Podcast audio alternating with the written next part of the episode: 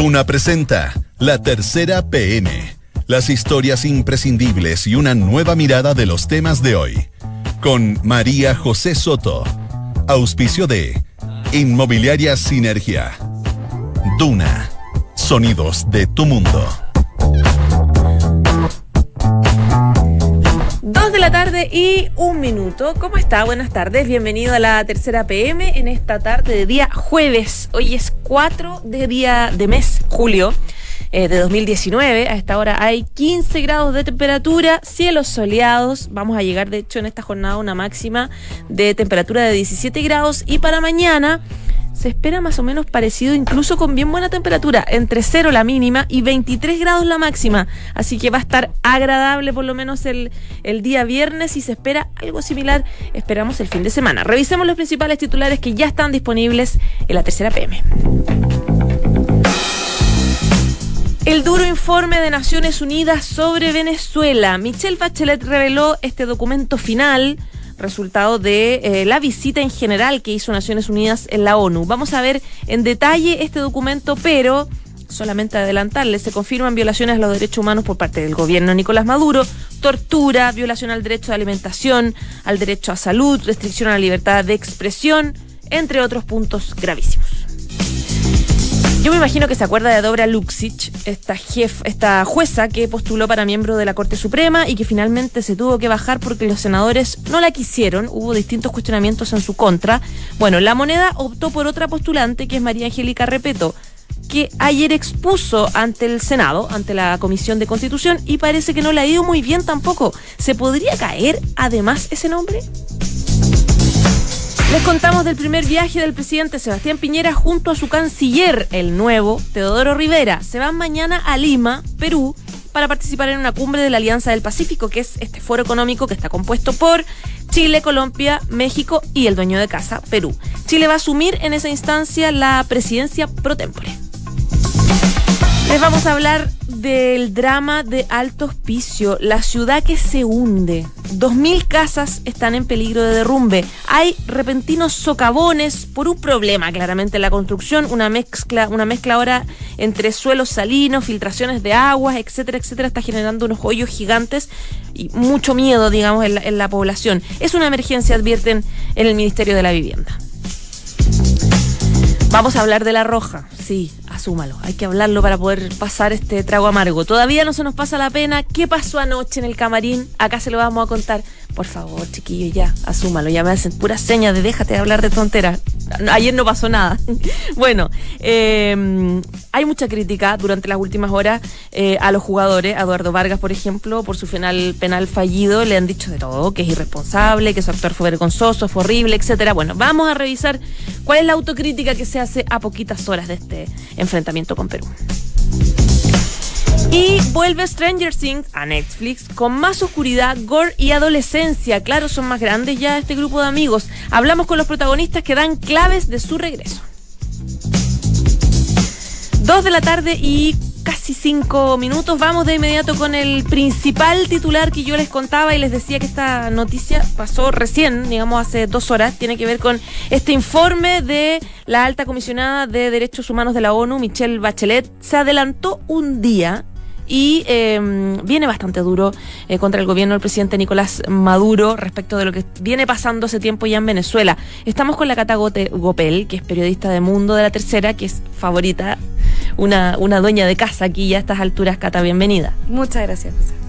Cata, cuéntanos un poco, eh, tú, yo te vi en la redacción de la tercera eh, con el informe en la mano, que está, lleva dos horas estudiándolo, que, ¿cuáles son las principales conclusiones que tú sacaste? Claro, es que fue sorpresivo, se esperaba para mañana a las 10 de la mañana, hora de Ginebra, o sea, nuestras 4 de la mañana, nosotros estábamos esperando que Michelle Bachelet realizara un, una presentación del informe en pleno, sin embargo, de un minuto a otro eh, nos enteramos de que el informe se había filtrado, un informe de 18 páginas, un informe contundente, directo y claro en, en la ratificación de lo que la oposición demandaba y lo, y lo, que muchos organismos de la comunidad internacional también, donde confirma la violación a los derechos de la alimentación, a las obligaciones del Estado eh, sobre la población y especialmente violaciones por tortura a los derechos humanos en Venezuela. Eh, un informe donde también se habla de la crisis económica, donde se habla de la escasez de alimentos y donde se habla de un gobierno que pese a haber intentado, porque reconoce tomar medidas en pos de la solución de la crisis que no han sido suficientes. El informe también es crudo porque describe las violaciones de, de derechos humanos, perdón, habla de las torturas y realiza una serie de recomendaciones a la administración de Nicolás Maduro para poner fin a todo este tipo de problemáticas que nosotros ya hemos hablado en otras oportunidades que la oposición denunciaba y que obviamente minutos más tarde eh, la administración de Nicolás Maduro negó. ¿Qué violaciones a los derechos humanos describe? Acá el informe lo que habla son torturas, detenciones arbitrarias de parte de las fuerzas de la administración de Nicolás Maduro. Estamos hablando de distintos grupos de seguridad. Incluso habla de la FAES, que es un grupo de seguridad creado por Nicolás Maduro durante su administración, en los que ellos en el fondo toman medidas eh, contra cualquier persona, funcionario o ente que sea contrario al gobierno o al chavismo. Asimismo lo describe y así habla. Eh, algo que también venía muy encendido en Venezuela estos días porque se conoció la muerte de un capitán naval esta mm. semana donde se filtró el informe de autopsia. Entonces todo lo que dice el informe de Michelle Bachelet está muy en línea con los acontecimientos que veníamos viendo en los últimos días en Venezuela. Es un golpe fuerte y es un golpe duro al régimen de Nicolás Maduro que la propia alta comisionada de derechos humanos se dirija directamente a las violaciones cometidas durante estos últimos años. Eh, esto fue a partir de una encuesta que se hizo a que se hizo más allá del, de la visita de Michelle Bachelet, claro. desde que Naciones Unidas pisó Caracas en el fondo. Claro, es importante destacar que el informe abarca desde enero de 2018 hasta mayo de 2019, cuya elaboración de datos eh, consta de la visita de 12 días que que nosotros lo conversamos acá en marzo cuando la comisión de avanzada de la alta comisionada fue a Caracas, era un grupo de cinco personas donde entrevistaron a diferentes autoridades, se reunieron con personas de la sociedad civil, familiares de presos políticos, más los tres días de visitas donde la propia alta comisionada, la expresidenta Michelle Bachelet, va a Caracas se reúne con funcionarios del Palacio Miraflores, se reúne con funcionarios de la Asamblea Nacional y por supuesto con familiares de los detenidos y los presos políticos, algo que también desató muchas críticas porque fue una invitación que ella aceptó al Palacio de Miraflores, sin embargo lo que podemos ver eh, en este informe donde voy a leer, dice, en el primer punto el informe confirma las violaciones al, al derecho de la alimentación, como te decía, a su vez en cuanto al derecho de la salud, las situaciones graves, también en el fondo dice que eh, acá lo, el análisis de la tercera es que si bien el informe de Bachelet recoge que durante dos décadas el gobierno ha promovido políticas sociales a través de las misiones bolivarianas, lo que yo te decía es que es insuficiente frente a la gravedad de la crisis. ¿Qué recomendaciones hace al gobierno de Nicolás Maduro? Las voy a, te las voy a proceder a leer, pero en el fondo lo que dice, eh, lo que se hacen es recomendaciones, y una de las más contundentes, de hecho, la que llamó más la atención, eh, es que ella sugiere que se disuelvan las FAES, que es este organismo de seguridad creado por Nicolás Maduro, que es este organismo que suele salir durante las protestas y las manifestaciones en Venezuela, y son quienes cometen todo este tipo de detenciones arbitrarias contra cualquier opositor al régimen. Y bueno, ah, pero eso en, el marco de las violaciones a derechos humanos permanentes y la violencia de Estado. Ahora, para solucionar la crisis, ¿hay recomendaciones más sí, claras? acá está. Eh, primero, las recomendaciones, lo más interesante acá es que habla que son recomendaciones para que se ejecuten de manera inmediata. O sea, estamos hablando de una situación en estado crítico. Entonces dice, adopte las medidas necesarias para garantizar la disponibilidad, acceso a alimentos, agua y medicamentos. Adopte de inmediato medidas para cesar, subsanar y prevenir las violaciones a los derechos humanos y las torturas. Y que se lleven a cabo, y esto es una medida concreta, investigaciones prontas y efectivas independientes e imparciales sobre estas violaciones a los derechos humanos. También exige que se proteja la libertad de todas las personas privadas arbitrariamente. Entonces aquí también un poco era lo que exigían todos estos defensores de los derechos humanos de que ella exigiera que se liberaran a los presos políticos. Y ella lo expone de esta manera. Dice poner en libertad a todas las personas privadas arbitrariamente de libertad, que se detenga y se condene públicamente y castigue todos los actos de persecución y represión selectiva por motivos políticos. Y en el fondo eh, también dice que se faciliten los establecimientos permanentes. Esto también lo habíamos comentado de una oficina del alto comisionado en Venezuela. Todo esto para darle seguimiento a la agudización de la crisis en un país donde claramente la situación va de mal en peor. Ahora, eh, ¿qué puede lograr este informe? Porque, por ejemplo, cuando se plantea en el informe de Michelle Bachelet que se ejecuten de manera inmediata la entrega de alimentos, medicamentos, eh, en el fondo cosas de primera necesidad, lo que ha respondido el gobierno es que hay un bloqueo que está destrozando a la comunidad venezolana. Claro. Y el bloqueo de Estados Unidos y con ayuda de no sé qué, de, de países, de Chile, de México. O sea, hay, hay respuesta que puede dar el gobierno de Nicolás Maduro diciendo no, el, la culpa no es de nosotros, estamos en una crisis producto de lo que están haciendo otros países. Eh, por ejemplo, con el tema de liberar a los presos políticos, el gobierno de Nicolás Maduro viene hace rato diciendo que no existen los presos políticos y que hay personas que han cometido delitos. Entonces, ¿De qué, ¿De qué manera puede influir un informe así en la práctica?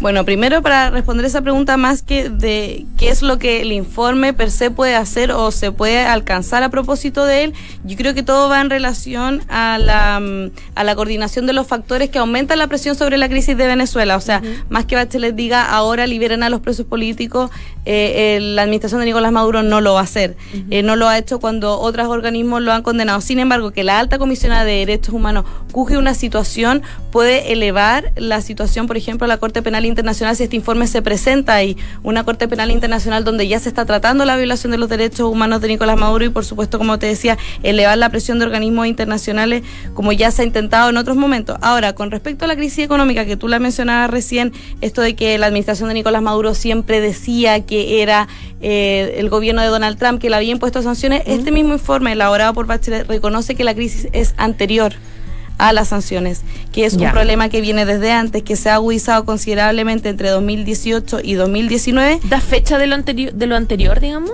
En el fondo eh, habla como cómo eh, traducido en el fondo a la inflación, a la pérdida de poder adquisitivo, toda esta situación se ha, se ha deteriorado y que entre 2018 y 2019 se ha agudizado, pero lo más importante uh -huh. es que lo que revela Bachelet es que el desvío de recursos, la corrupción y la falta de mantenimiento de la infraestructura cometida por el gobierno también ha afectado a claro. esto.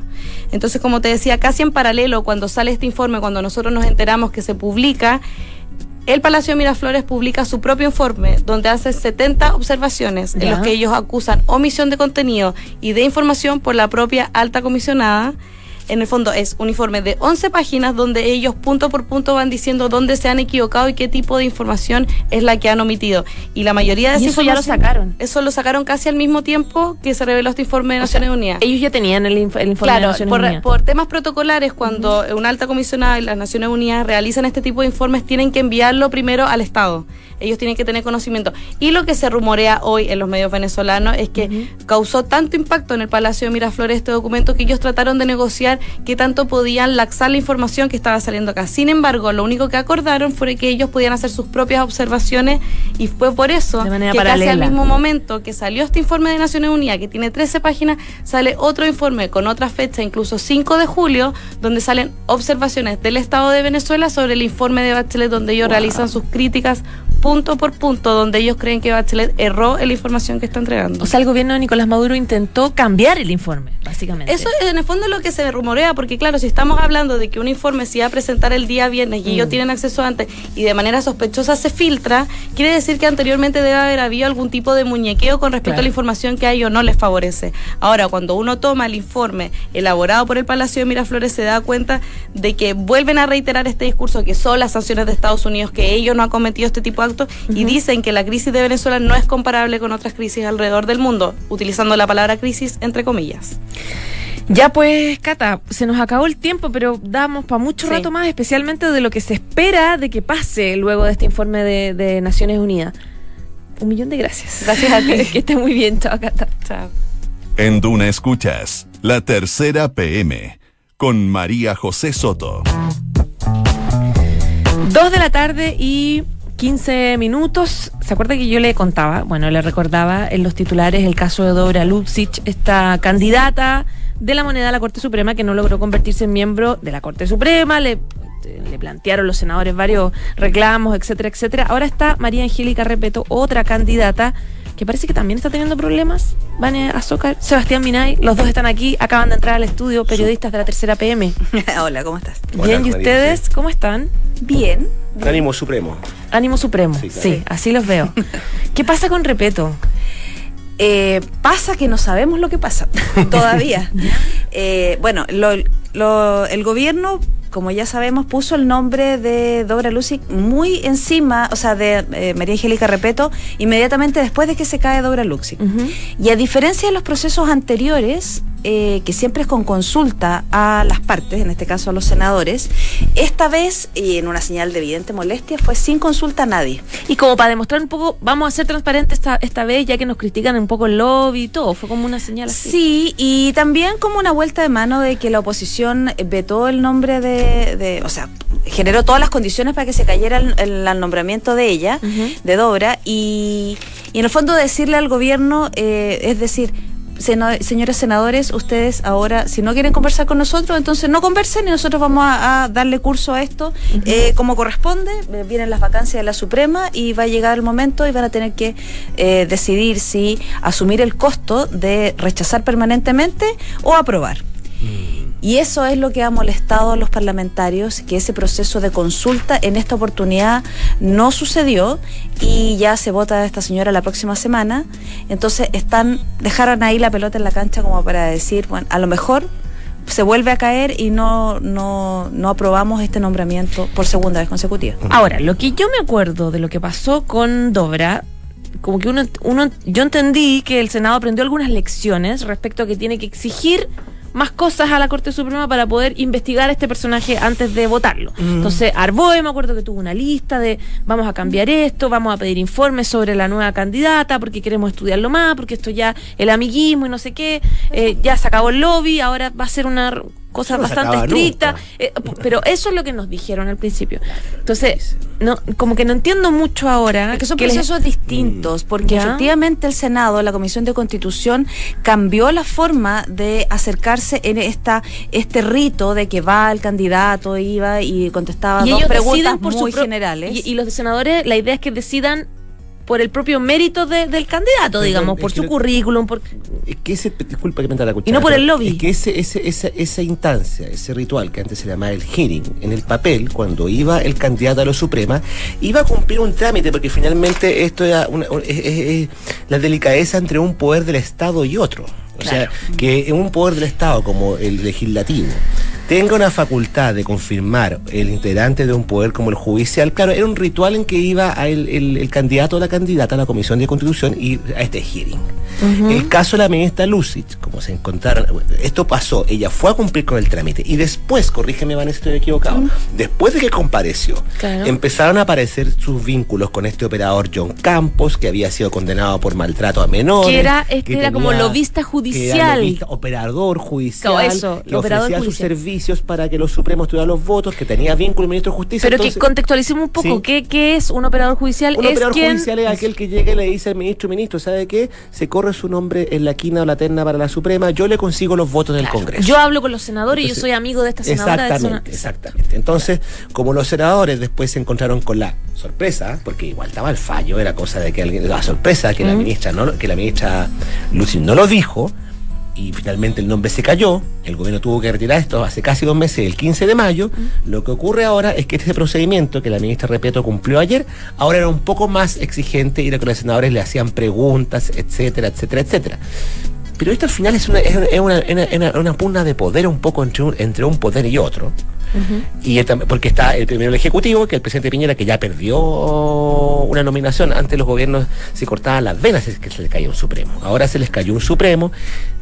Y la ministra Repeto se supone que viene a llenar el cupo de un ministro, el ministro Milton Huica, que nadie puede decir de derecha. Él, él- él fue el ministro de los casos de Goyao, Operación Albania. Este es un cupo de la oposición. Exactamente. Hay que recordar que en la Corte Suprema igual está neteado, o sea, se nombra uno de derecha, de sensibilidad, no es que sean militantes, pero, Pero uno un tácito ahí, Claro, claro. una sensibilidad más progresista, una sensibilidad más conservadora.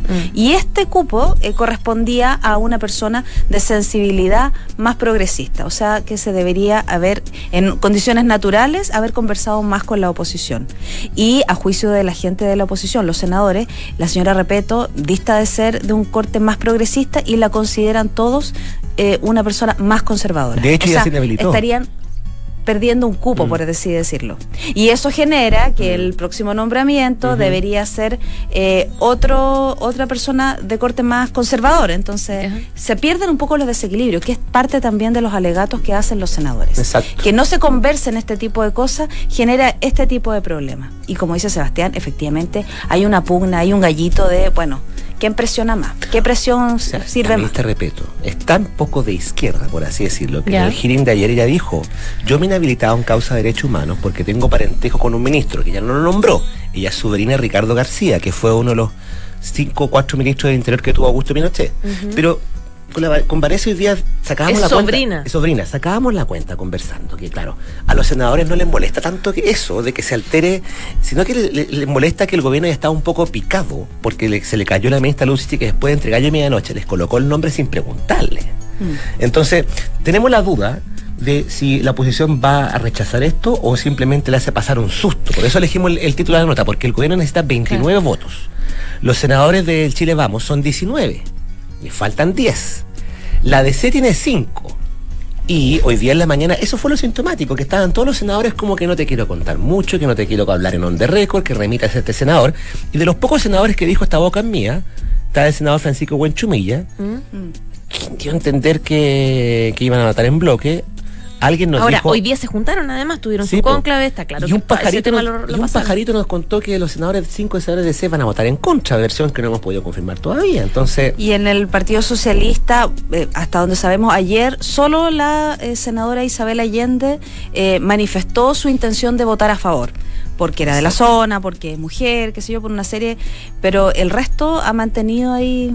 Ya, pero no hay ningún argumento cuestionable ética, moralmente, ¿A ella? profesionalmente No, a ella, no, como no. sí lo hubo con Dobra Luz. no, no, salvo, claramente. salvo que, por- salvo que los cinco días que falten, salvo que los cinco días que quedan, porque esto es el martes, alguien, alguien saque algún antecedente que no ha salido todavía, pero no creemos que sea. Esto es una pugna de poder. Hay un problema con el más gobierno. difícil. Y porque tampoco tiene que ver tanto con el tema de la sensibilidad de ella, la sensibilidad política Tiene de que ella. ver con el gobierno, Tiene no que ver tiene que ver con ella. Tiene que ver con el gobierno, con la A todas forma. luces suena como medio irresponsable, ¿o ¿no? Como seguir retrasando un nombre. Pero es que- Depende cómo lo mires, porque el Mm. senador Buenchumilla, él habla de una pataleta del gobierno que no quiere conversar con ellos, eh, cortando un acuerdo consuetudinario que ha existido desde siempre, que es verdad. Es un pacto histórico del 97, dice, desde el 97, 97 dice él que esto siempre se conversa. Entonces ahora es como que... Se ¿cómo me- negocia. ¿Cómo me rompe los códigos ahora?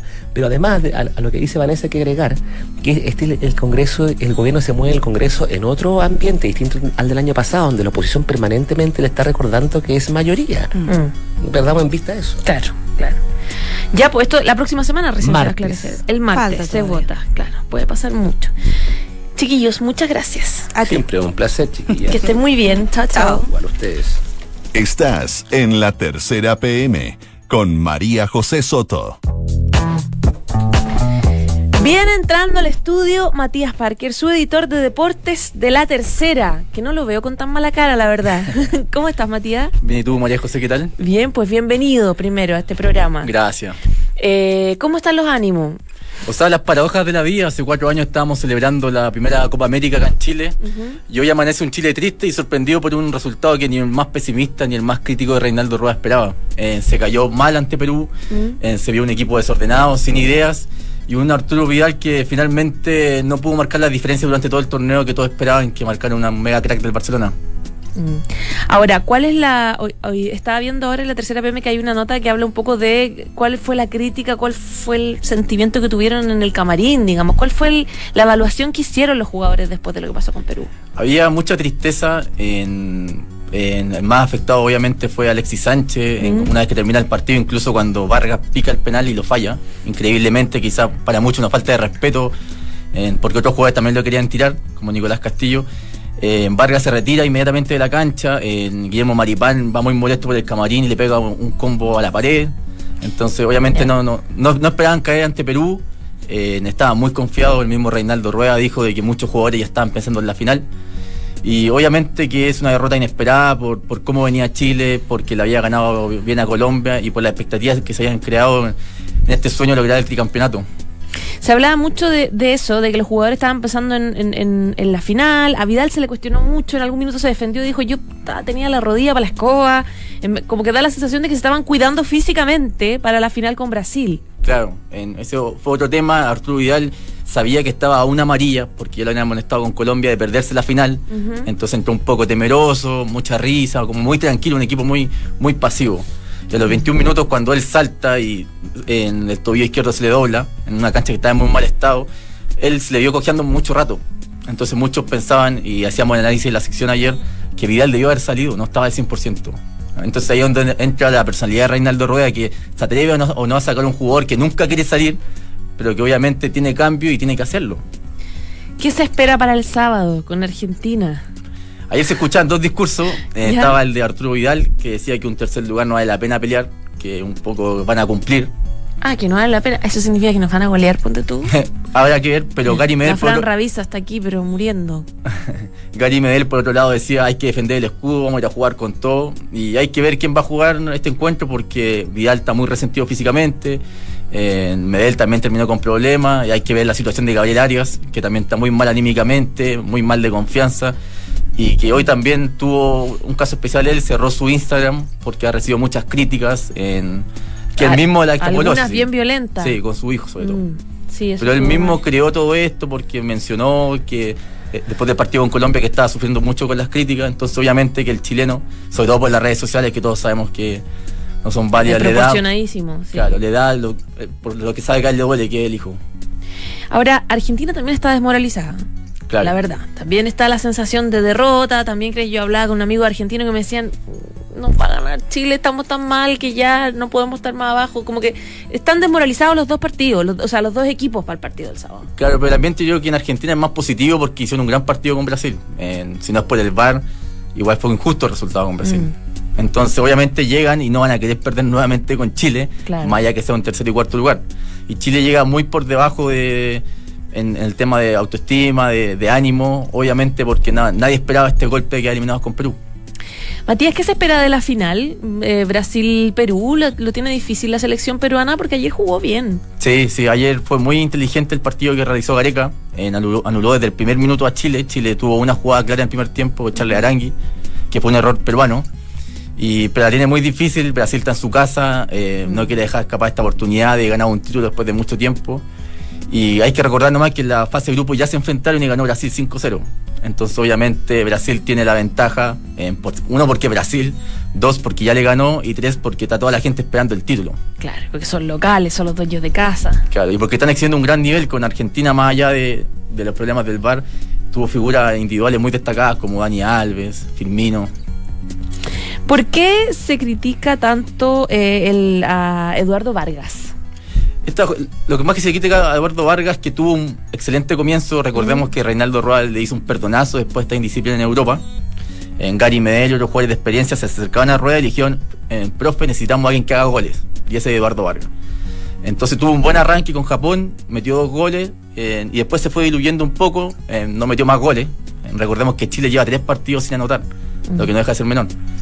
Y ayer, en el último minuto, cuando más allá de que ya se iba perdiendo 3-0, él de alguna manera eh, se sobra y trata de definir a Lopanenka, que es con un picotón. Entonces, obviamente, generó un poco de molestia más en el medio porque Como lo, soberbio. soberbio, claro. Él estaba luchando palmo a palmo con Pablo Guerrero, ser el goleador del torneo. Entonces también desperdició esa oportunidad. El, nuestro enviado especial Cristian Barrera nos contaba que Nicolás Castillo, un jugador que necesita confianza, también quería tirar el penal. Sin embargo, Vargas dijo, no, esto es mío. Y lo falló. Entonces, ayer se le preguntó a Gary Medel por el tema y él como que incluso se molestó y dijo, no, no pasa nada con el penal de Vargas. En- lo podría haber pateado así de otra forma, pero no, no hay que buscarle ninguna culpa. Ya pues, perfecto. Muchísimas gracias. Vamos a ver qué va pasando en los próximos... Este fin de semana se define todo ya. Sí, el sábado a las 7 de la tarde Chile con Argentina y el domingo a las 4 Brasil con Perú. La gran final. La gran final. Muchas gracias, Matías Parker, su editor de deporte, del Deportivo, Del Deportivo, de La, La tercera. Muchas gracias, que estés muy bien, bienvenido. Gracias. Chao, chao. Saludamos a Sinergia Inmobiliaria que piensa en cada proyecto de casa o departamento como si fuera único. La distribución de los espacios, diseño vanguardista y terminaciones que encantan. Sinergia Inmobiliaria, espacios bien pensados. Conócelos en isinergia.cl. Dos de la tarde y 30 minutos, ya nos vamos. Gracias por informarse con nosotros y quédese como siempre en la 89.7 porque ya viene la próxima carta notable. Las cartas y notas con que Fernando Pessoa conquistó a su único amor. Chau, chau.